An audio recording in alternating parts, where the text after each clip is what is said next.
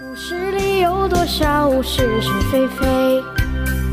故事里有多少非非《是为官杂技》，作者宋乔，有事了不讲。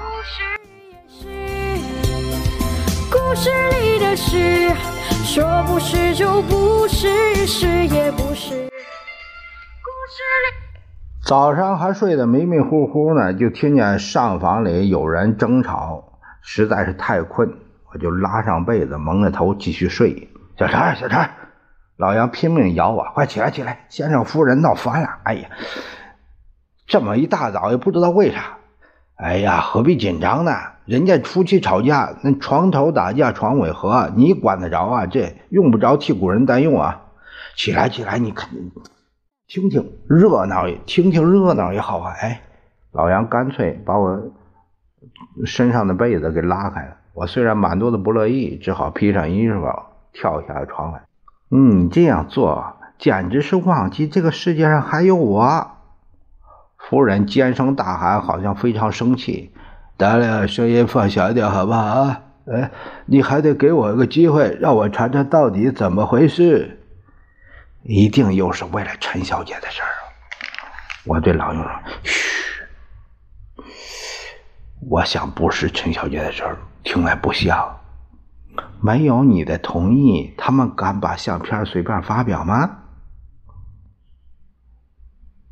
梁正良先生突然喊起老杨来了，一面喊一面叫铃，按铃。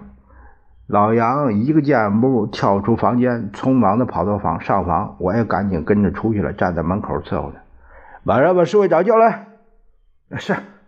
老杨听到吩咐，赶快是脚不沾地儿往外跑。不到十分钟，社会长气为败坏的跑来了，满脸是惊慌之色。老杨跟在身后边，连大气儿不敢出。那时，先生看见社会长，就一本把一本那个画报递给他。马上调查这个照片，谁交给他们发表的？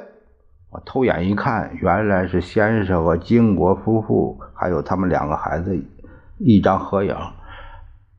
是，侍卫长拍了，啪的一声来个立正。看到先生这样吩咐侍卫长后，夫人才没那么生气了。呃，可以下去了。回到屋里，我忍不住问老杨。哎，这发表一张相片有什么关系？生那么大气？夫人，这女人气量就总是这么小啊！尤其是对前房的子女。那先生和金国夫妇的合影照片，没有夫人在内，那还得了？嗯，我还是不大明白。你娶太太呀？嗯，那不明白就明白了啊。那这么说，我都不敢结婚了。你嗨，不必害怕，十七姨太啊，并不是嫁给你天房，她呢也不会带着油瓶来。